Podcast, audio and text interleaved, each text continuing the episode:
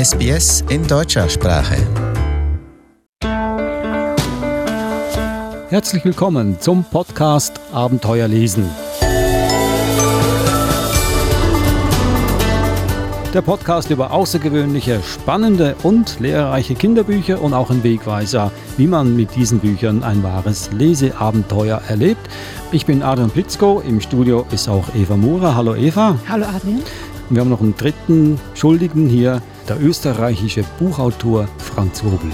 Und um seine Bücher geht es heute in diesem Abenteuer lesen Podcast.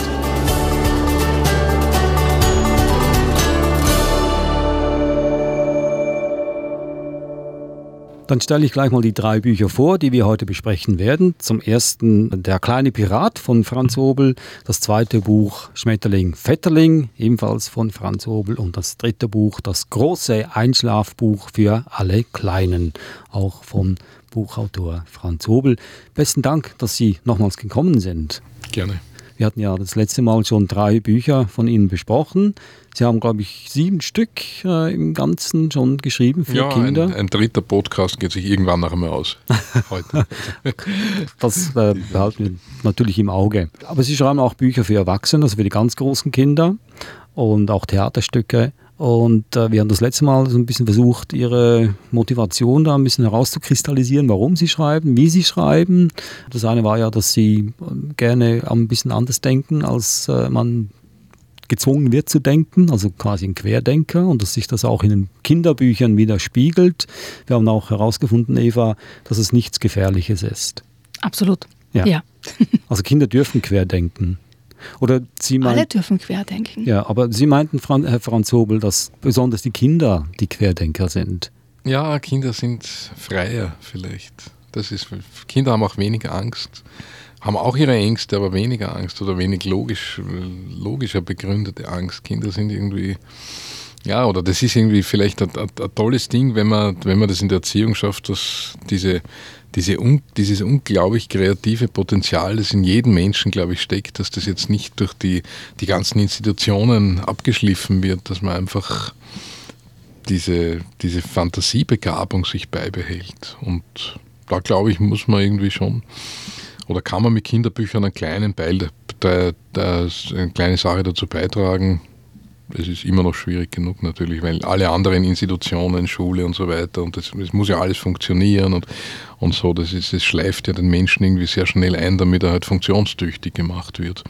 Aber Kinder an und für sich, glaube ich, sind, sind ganz großartig gewesen, nicht? Ich meine, die haben ja ja, eine, eine un unglaubliche Weltsicht und ich, ich, liebe, ich liebe das, wie Kinder sprechen, wie sie Dinge sehen, wie sie Geschichten erzählen. Das ist ganz großartig.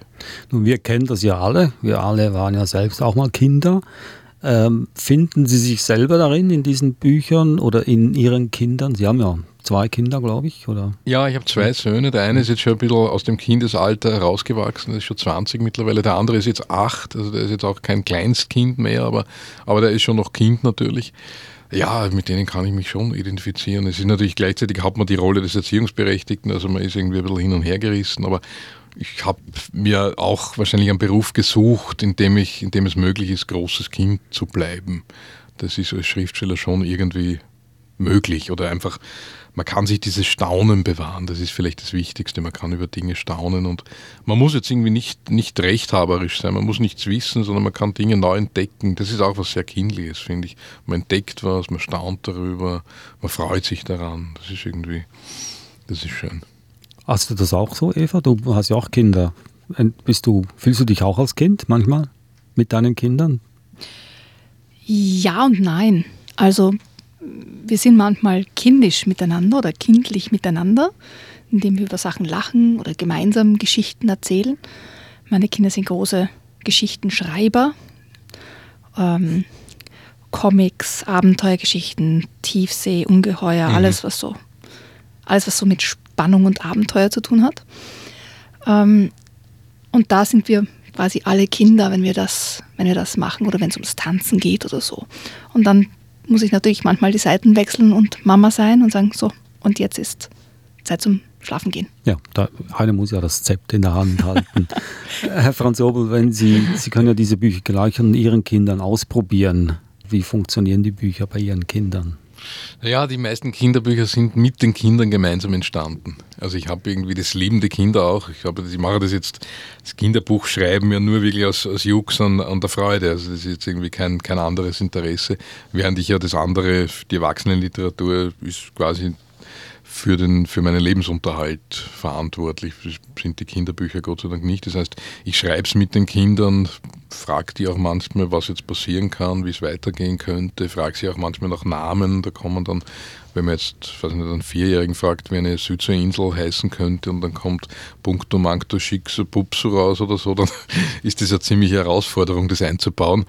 Aber und dann ist es natürlich, die meisten sind ja so entstanden, dass ich, dass ich den Kindern am, beim zu schlafen, ins, ins Bett gehen, also äh, abends eine Geschichte erzählt habe und da fällt dann natürlich nicht gleich eine ganze Geschichte ein, sondern nur so ein Anfang und wenn die Geschichte dann gut ist, dann wollen sie halt am nächsten Tag irgendwie die Fortsetzung hören und dann schön langsam wächst diese Geschichte und dann schreiben die Kinder ein bisschen mit und irgendwann einmal hat man so viel, dass man sagen kann, gut, jetzt kann ich eigentlich gleich ein Kinderbuch da, damit machen.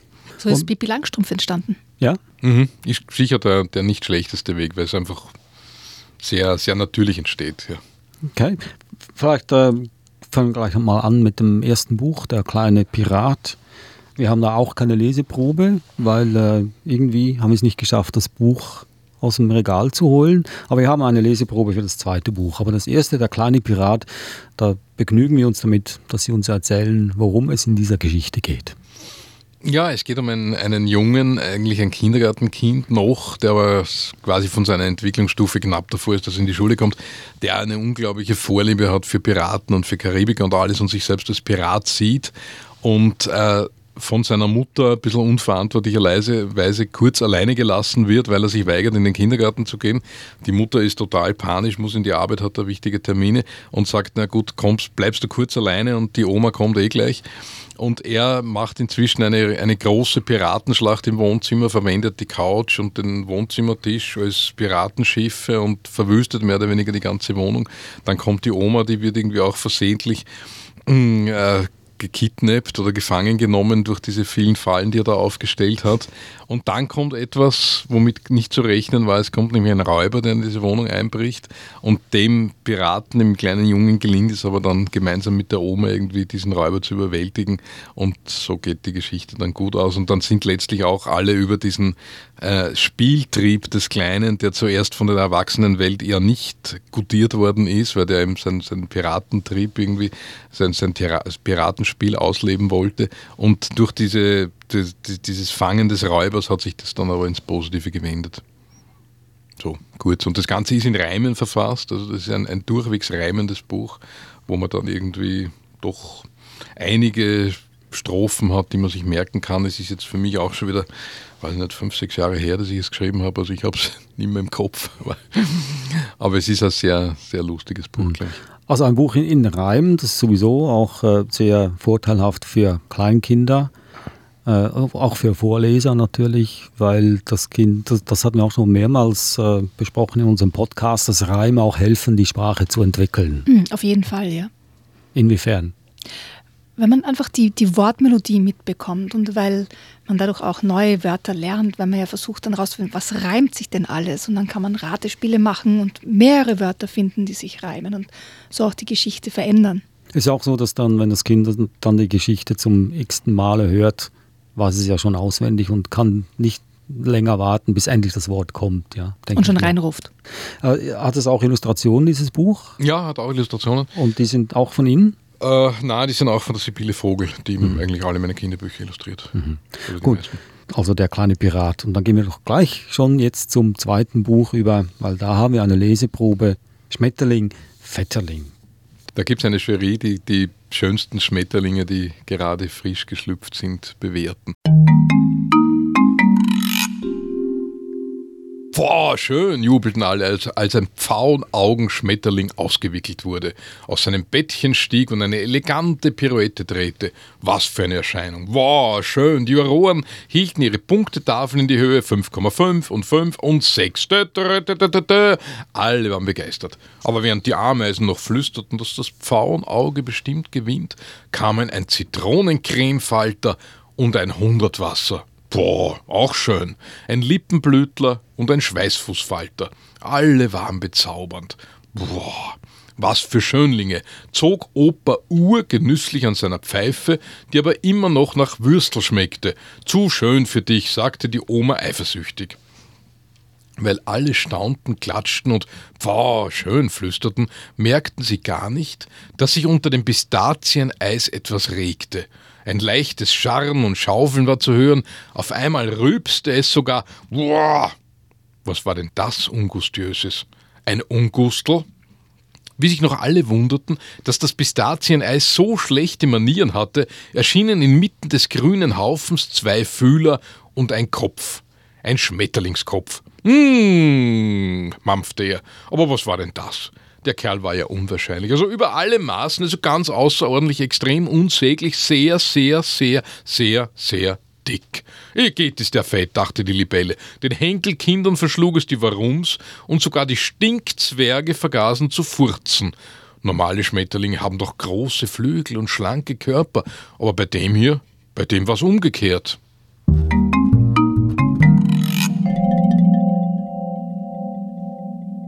Das war ein Ausschnitt aus dem Buch Schmetterling Vetterling von Franz Obel und auch vorgetragen von diesem österreichischen Kinderbuchautor, der unser heutiger Gast hier ist im Podcast Abenteuer lesen.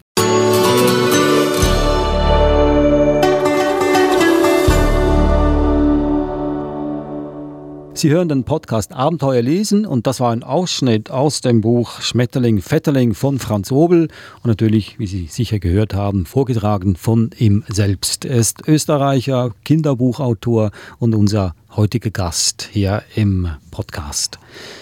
Nun, Schmetterling Vetterling, woher kommt der Name? Überhaupt. Also Wortspiel aus Schmetterling ist Vetterling geworden, weil es ist ein, ein, ein dicker Schmetterling, der eben dann von allen Vetterling gerufen wird und eigentlich gehänselt wird und dann beschließt er, dass er abnimmt, findet dann eine Fitnessfliege, die sehr viel Gymnastik mit ihm macht. Der wird dann tatsächlich schlank, wird von sehr vielen als Heiratskandidat betrachtet.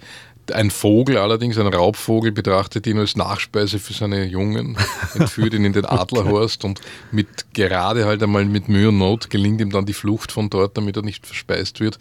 Da landet er zufällig bei einer Dose Kekse, isst sich wieder an, isst wieder dick, kehrt wieder zurück auf seine Wiese, glaubt, dass sich wieder alle über ihn lustig machen. Und genau da kommt ein großer Sturm auf und weht alle aus der, aus der Wiese raus und weht sie aus dem Buch raus und wählt sie aus der Welt raus sozusagen. Und, und damit sie noch irgendeinen Halt finden, kann sich die, eine kleine Libelle vorne an diesen dicken Schmetterling anhalten und der rettet wie ein Anker quasi äh, die ganzen Wiesenbewohner und dann merken sie halt, wie gemein und wie böse sie gewesen sind und dass eigentlich er der genauso wichtig ist wie jetzt der schönste Schmetterling und eigentlich auch dem ihm dann die Krone gebührt des Schönheitskönigs.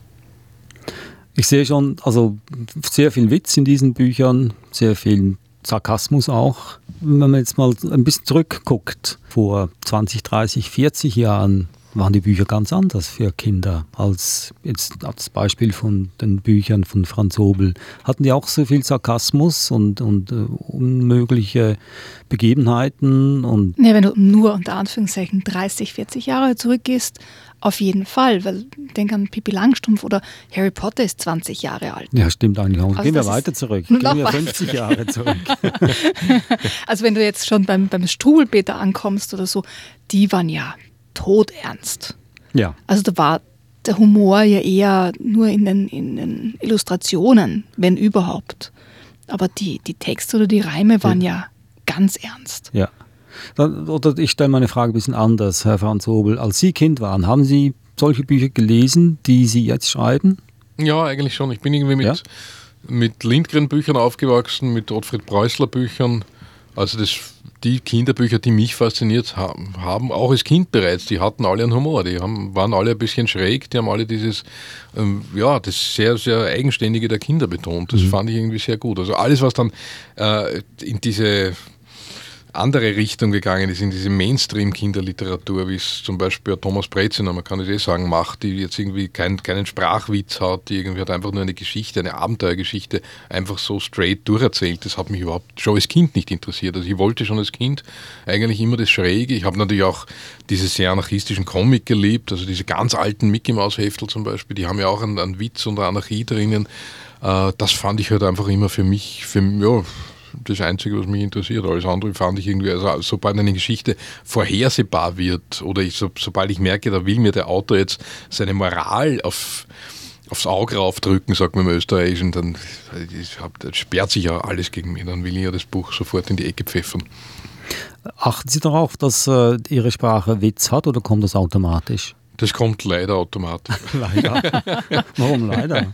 Nein, das kommt automatisch. Es ist, es, ja, weil es mich sonst nicht interessiert, weil ich sonst irgendwie Fahrt finde beim Schreiben. Das ist irgendwie, äh, man, ein Text darf alles, aber er darf nicht langweilen und das ist auch beim Kinderbuch wahrscheinlich so. Also man muss irgendwie, oder ich weiß nicht, es kommt, also entweder kommt es oder es kommt nicht. Es gibt Leute, die halt einfach sehr, alles sehr ernst nehmen und die tun sich dann wahrscheinlich schwerer. Jetzt auch mit meinen Büchern, muss ich natürlich auch sagen, weil ich da immer dieses, also mit dem Wortspiel hintertreibt man ja auch die hehren Werte. Deswegen wird das Wortspiel auch von vielen Leuten sehr geächtet, äh, weil das Wortspiel immer auch an unseren Grundfesten der Existenz rüttelt. Das Wortspiel ist was sehr anarchistisches und ich, ich bin irgendwie, ich habe das Wortspiel wahrscheinlich mit der Muttermilch irgendwie eingesogen bekommen. Es ist irgendwie, spielt für mich eine große Rolle. Oder es ist so, ich habe es irgendwie im Plus, sagen wir so. Mhm. Hatten Ihre Eltern äh, was mit Literatur zu tun? Nein, überhaupt nicht. Mein ja. Vater war Arbeiter und meine Mutter war Hausfrau oder beziehungsweise Sekretärin. Also die hatten mit Literatur jetzt in dem Sinn gar nichts zu tun, aber ja, so ein, ein gewisses Kunstinteresse war schon da, aber ich habe mich wahrscheinlich selbst gebildet durch das Fernsehen in erster Linie. Durch das Fernsehen? Naja, es gibt in Österreich die Natascha Kampusch, die hat sich mit Ö1 ja. gebildet, eine, eine tolle Bildung erfahren durch Ö1, durch diesen Radiosender. Äh, und zu meiner Zeit gab es ja noch viel Fernsehen, das konsumierbar war. Da gab es ein sogenanntes Schichtarbeiterprogramm, da konnte man jetzt irgendwie was über Physik erfahren oder man konnte Russisch lernen. Es hat ein Kinderprogramm gegeben, wo man irgendwie auch etwas gelernt hat, wo man, weiß nicht, waren irgendwie Bastelanleitungen oder Wissenssendungen und eben auch manchmal schräge Sendungen. Also das glaube ich schon. Und auch Vormittagsfilme. Also nicht, ich habe wahrscheinlich schon sehr früh, weiß ich nicht, Erwachsenenfilme mir angesehen mhm. und die haben mich wahrscheinlich schon beeinflusst. Ich muss sagen, das ist eine mutige Aussage, die ich jetzt da gehört habe. Weil normalerweise heißt der Fernsehen macht dumm, dass man das so offen sagen kann, frisch, fröhlich, frei. Ich habe mich durch das Fernsehen gebildet, das finde ich bewundernswert. Nein, es ist dann schon, es sind schon Bücher auch. Kinder weghören, Kinder weghören. Aber in meiner Kindheit gab es nichts anderes. Ich meine, es, es hm. gab Fernsehen und es gab, gab halt die Freunde und es gab Comic. Also ich habe früh die Comic meines Vaters entdeckt, aus den 50er Jahren, also es, es Mickey Maus Hefte von 1957, die alle sehr oder eine leichte Moral hatten, weil man ja, sie mussten sich gegen diese Behauptung wehren, dass das sei alles Schund und Dreck und, und sowieso irgendwie zu verbrennen. Äh, und deswegen waren das eigentlich sehr gut gemachte Geschichten und, mhm. und das waren halt meine ersten Einflüsse. Also ich habe dann, hat bei mir sehr lang gedauert, ich habe glaube ich erst mit 13, 14 begonnen, Bücher zu lesen. Aber mhm. da ist dann dieses, dieses Lesen der Comic-Literatur ist dann nahtlos in die Buchliteratur übergegangen. Deswegen bin ich immer dafür, dass Kinder lesen sollen, ganz egal was. Also lesen, glaube ich, ist sehr wichtig, dass man einfach das, das merkt, dass man da eine, eine, eine, eine zweite Welt sich aufbauen kann, aus der man irgendwie viel erfährt und in die man natürlich auch flüchten kann, aber die irgendwie schon eine, eine, eine, eine gute Bereicherung ist im Leben, sagen wir so. Aber ich denke mal, Sie haben ganz was Wichtiges noch dazu gesagt, nämlich, dass diese quasi diese alten Comics eigentlich ganz viel Geschichte erzählt haben auch. Also jetzt ähm, nicht im Sinne von, von manchen anderen eher Mainstream Kinderliteratur, die es jetzt auch gibt, mhm. wo nicht mhm. so viel jetzt mhm. an, an fantasievoller Geschichte erzählt wird, wo man wirklich eintauchen kann, sondern die mhm. einfach mhm. ja, ja. Abenteuergeschichten sind, aber halt, ja, Wo, wo diese Komponente ein bisschen fehlt. Und ich denke mal, da gibt es ganz viele Beispiele.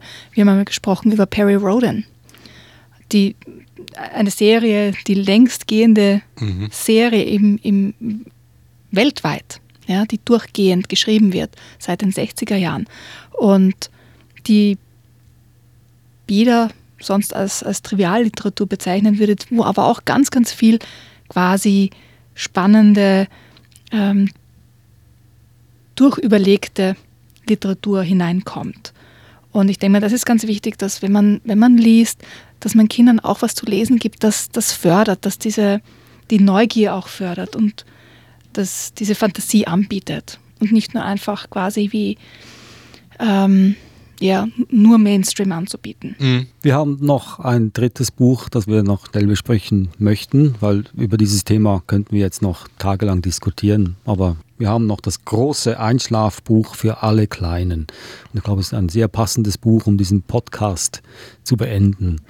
Können Sie uns da was darüber erzählen? Ja, es ist ein Buch zum Einschlafen, wie schon der Name mhm. sagt. Ein Buch, sagen wir mal, ein klares Vorlesebuch für, für Kinder zwischen, weiß ich nicht, sechs Monaten und um 30 Monaten, also wenn es darum geht, dass das Kind schlafen soll.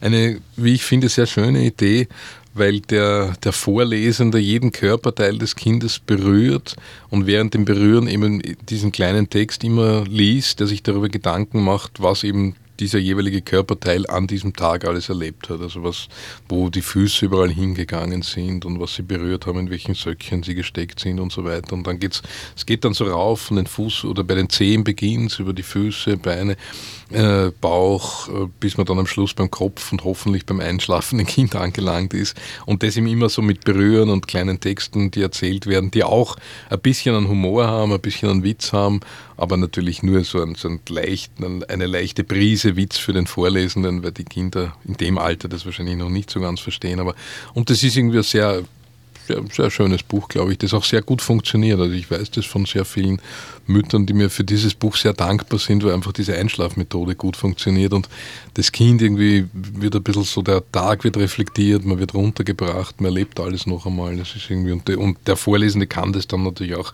weiter ausbauen. Also das ist so gestaltet, dass man dann natürlich dann das eigene noch ein, einbauen kann, wenn man kreativ genug ist. Was ist denn so die durchschnittliche Dauer, bis das Kind einschläft bei diesem Buch? Ja, ich würde sagen so 25 Minuten. Ist das viel? 25 Minuten? Für meine Kinder wäre es nicht viel gewesen. Nein, es ist nicht. Also es ist relativ schnell, ja. Also sehr zu empfehlen, wenn man möchte, dass das Kind schnell einschläft. Mhm. Also quasi auch ein Mitmachbuch, ja, ein, ein interaktives ist, ja. Buch. Ja, genau. Das große Einschlafbuch für alle Kleinen von Franz Obel, ein Buch, das ich mir auch gewünscht hätte als Kind kann mir vorstellen, wenn man dann von, von seinem Vater oder von der Mutter dann noch angefasst wird an der Zehe oder an der Stirn oder an der Nase, ist ja dann schön, wenn man noch körperliche Nähe verspürt. Gerade ja, beim ja. Einschlafen, wenn man ja sehr empfindlich ist auch. Herr Franz Obel, allerliebsten Dank, dass Sie gekommen sind. Ich stelle hier nochmals die drei Bücher vor, die wir heute besprochen haben. Das erste war Der kleine Pirat und die, äh, die Illustratorin war auch hier wieder Sibylle Vogel, erschienen im Picus Verlag. Das zweite Buch Schmetterling Vetterling, auch von Sibylle Vogel als Illustratorin im selben Verlag erschienen. Und das dritte Buch, das wunderschöne, das große Einschlafbuch für alle Kleinen, auch hier Sibylle Vogel wieder die Illustratorin und auch im Picus Verlag erschienen. Und das war's für heute, Eva. Und ich freue mich, dass wir wieder einen österreichischen Autor vorstellen konnten. Ja, ja. wir haben jetzt schon zwei, glaube ich, bis jetzt. Ja, Karin Ammerer hatten mhm. wir, Robert Preis. Christine Nöstlinger. Christine Nöstlinger. Zumindest mit ihren Büchern. Ja, aber ich bin sehr stolz darauf, dass wir Herrn Franz Hobel hier haben durften, zweimal sogar. Und wie gesagt, jetzt ist noch ein Buch, haben wir ja noch nicht besprochen. Und zwar hatten wir nicht über die Nase, die Nase gesprochen. Wenn weitere zwei dazukommen, machen wir nochmals einen Podcast mit Ihnen. Gerne. Okay. Danke. Das war also unser Podcast Abenteuer lesen. Wenn Ihnen gefallen hat, bitte weitersagen. Allen sagen, die Sie kennen, auch Ihren Eltern oder Großeltern. Und Sie finden uns überall auf allen Podcast-Portalen oder auch auf unserer Webseite sbs.com.au-german. Und wir haben auch einen Blog, abenteuerlesen.com abenteuer-lesen.com. In diesem Blog gehen wir ein bisschen tiefer in die Bücher hinein. Das war's also. Danke Eva. Danke Adrian. Danke Herr Hans Hobel und bis zum nächsten Mal.